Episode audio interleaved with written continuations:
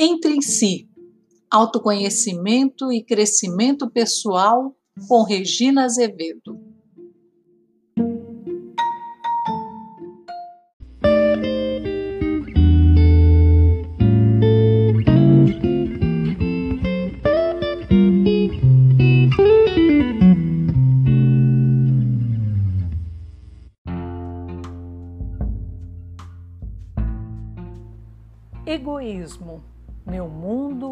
Nada mais.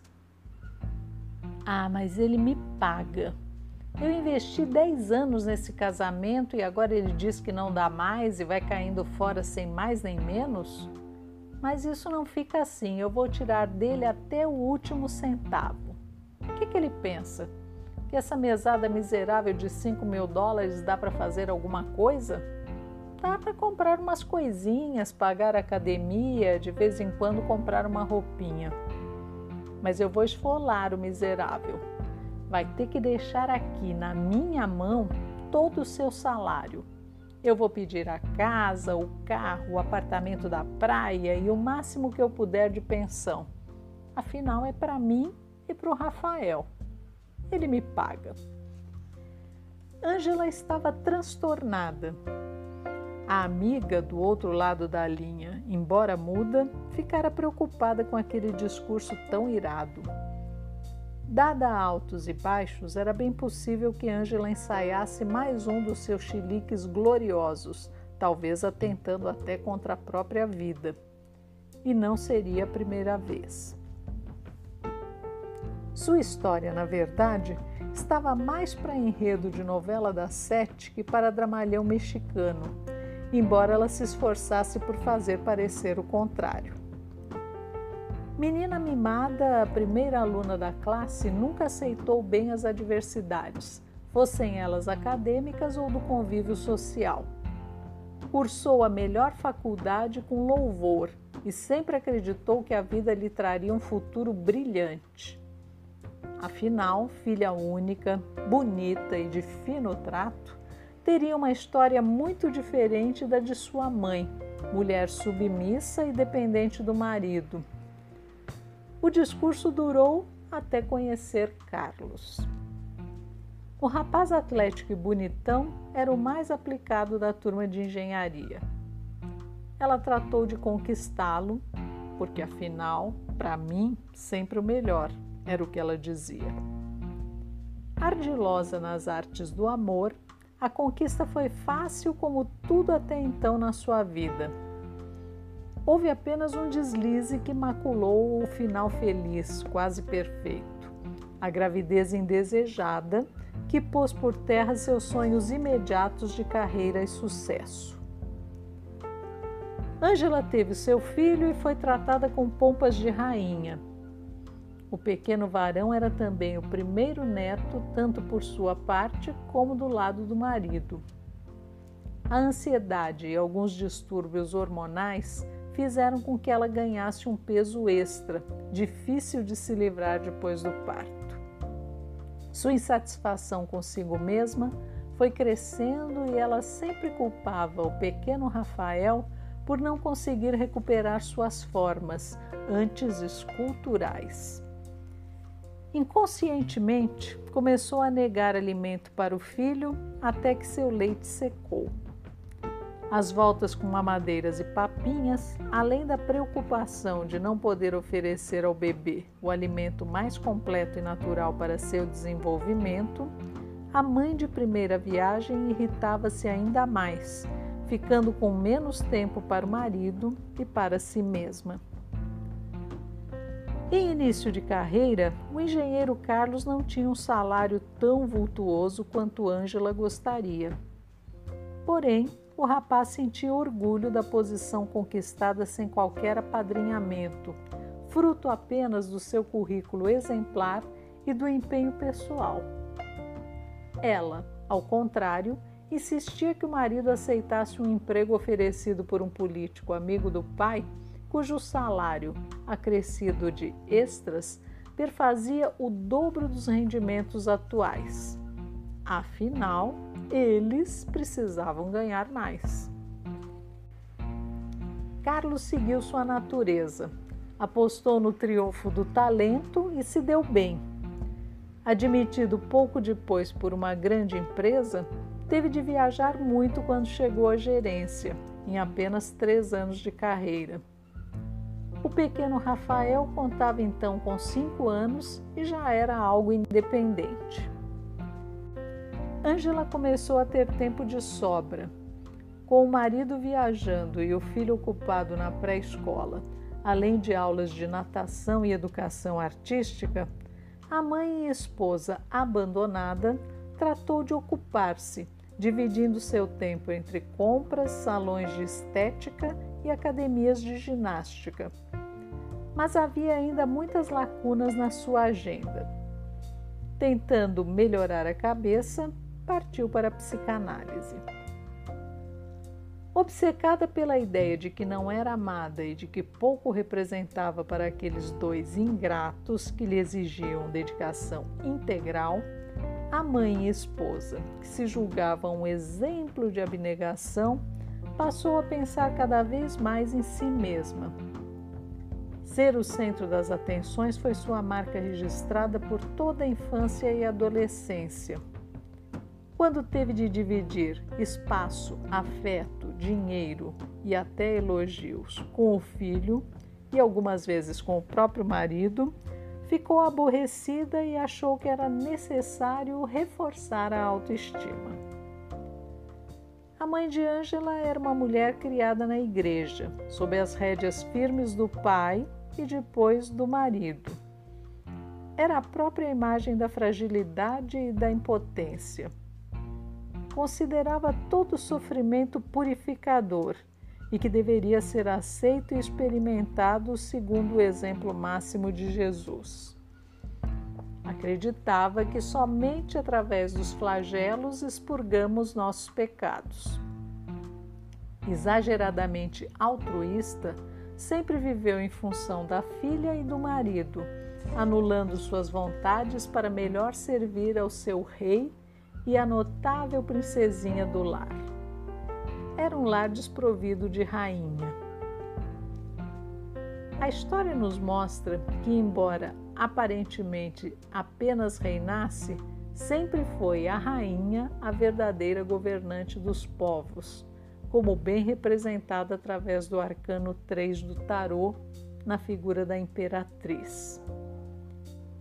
Ao contrário dessa imagem, o modelo de mulher estampado diante dos olhos de Ângela desde a mais terra infância era de uma mulher frágil e impotente.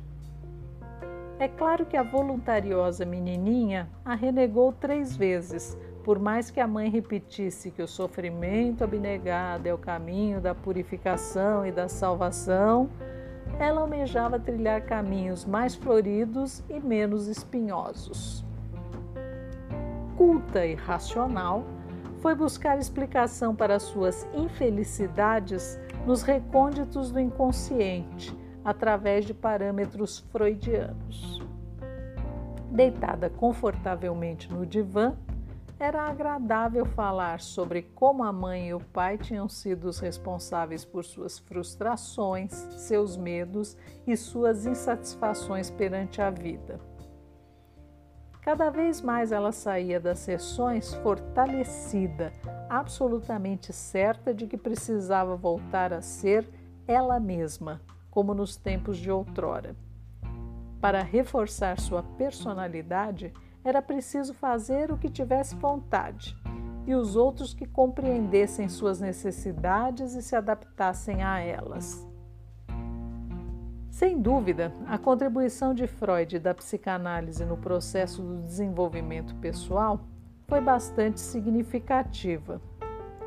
Serviu para nos livrar dos grilhões do sofrimento, resgatou-nos do pecado original e da culpa imposta pela cultura judaico-cristã, que, numa livre e equivocada interpretação, fez de todos nós cordeiros a ser imolados. É preciso doar sempre, que desta vida nada se leva. Quanto mais doamos em vida, mais riquezas receberemos no reino do céu. Nossos antepassados acreditaram nisso sem sequer questionar minimamente se isso foi realmente propagado como a vontade do Senhor. Avós e mães sofredoras, castas, assexuadas, povoam nosso modelo de mundo há muitas e muitas gerações.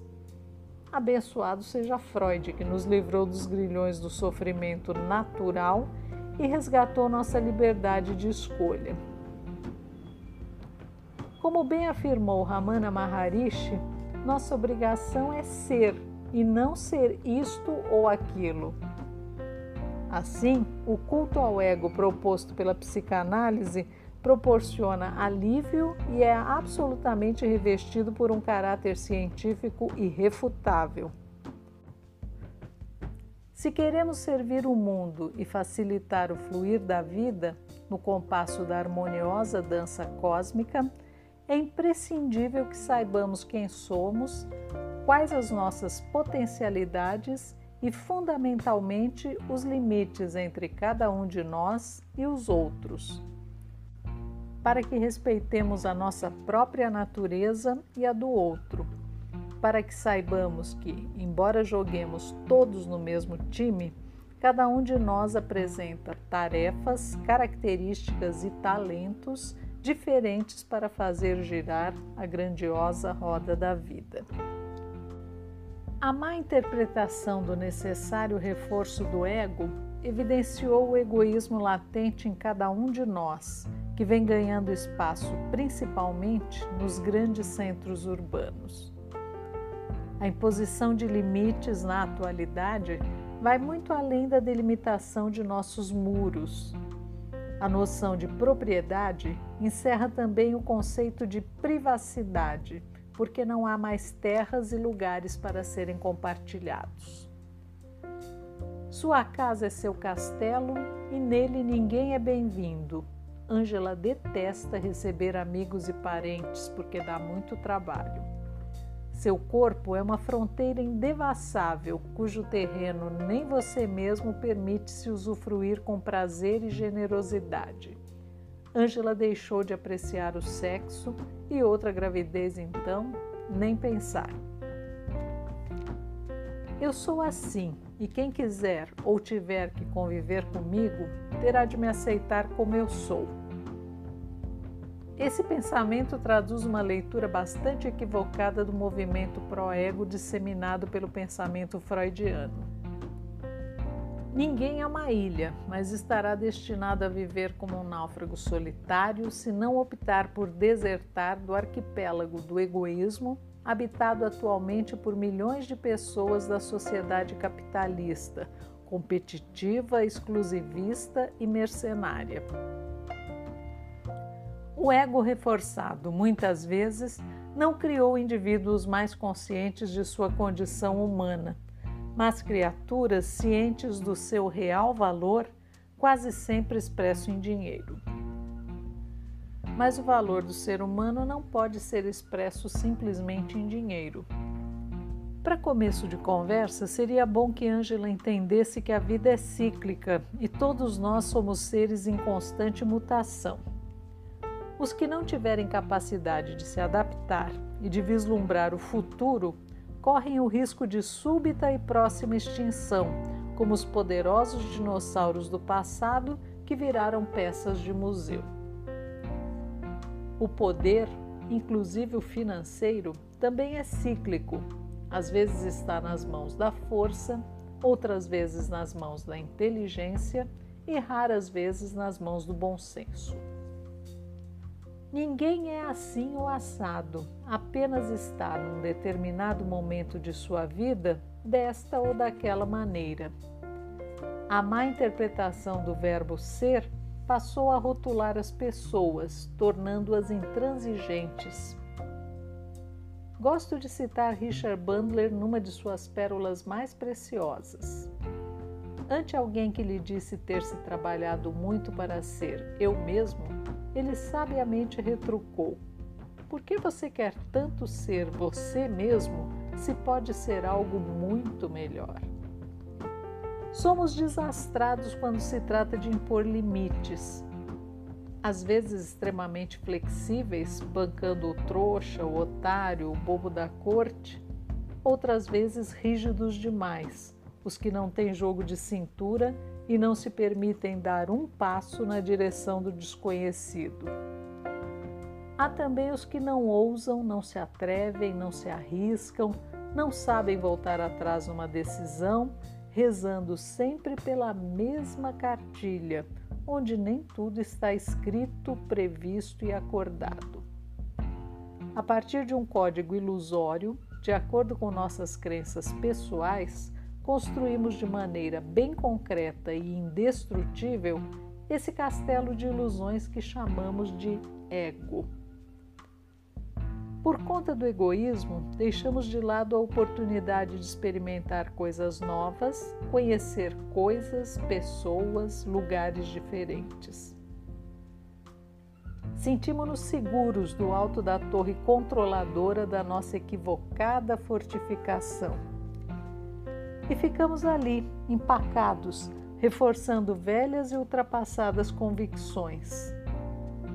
Simplesmente porque somos assim porque cada um de nós deseja ardentemente ser eu mesmo.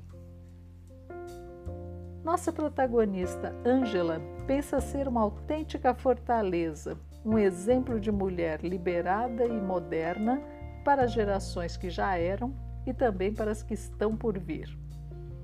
Uma mulher de fibra, de tenacidade inabalável, irredutível em seus princípios e em suas aspirações.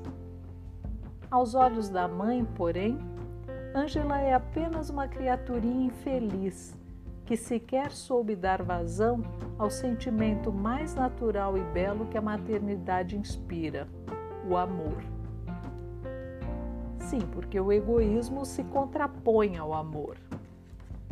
Ângela sempre soube, a vida toda, apenas receber afeto Nunca soube demonstrar carinho pelos pais, pelo filho, pelo marido. Ela sempre investiu, cobrou e exigiu. Nunca compartilhou, entregou e confiou.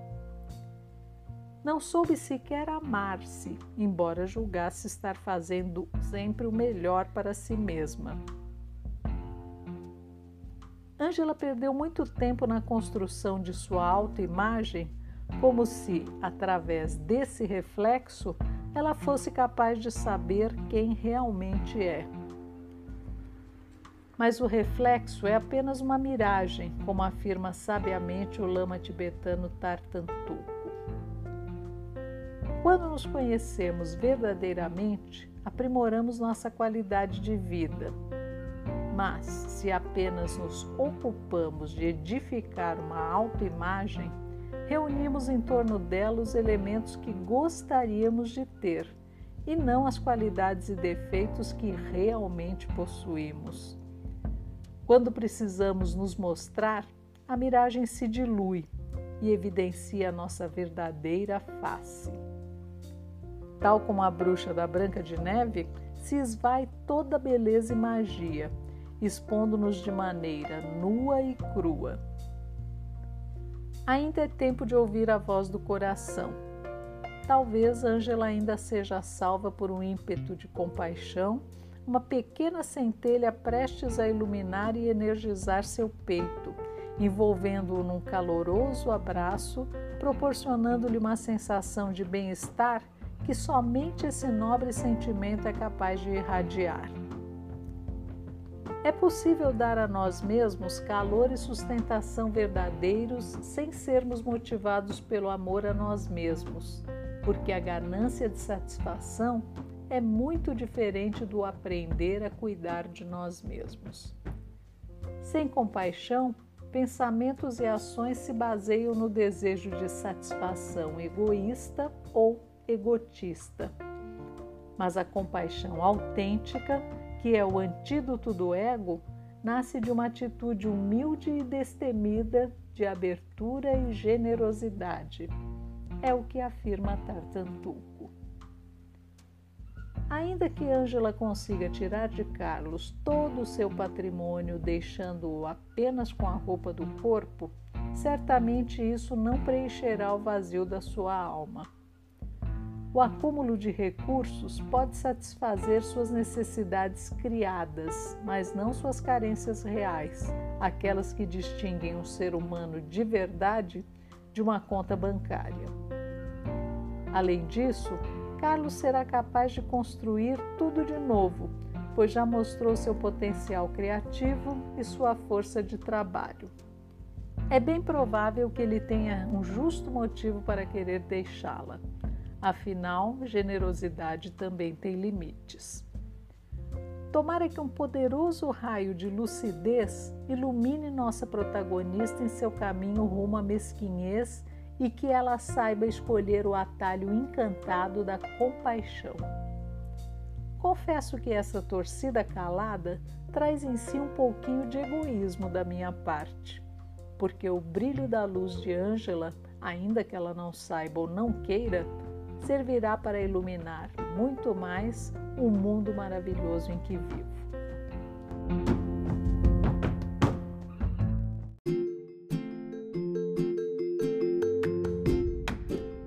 Convido você a curtir nossa página facebook.com barra Entre em Si para saber quando um novo episódio vai ao ar.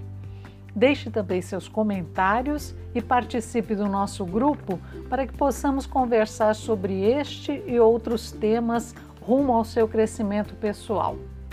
Obrigada!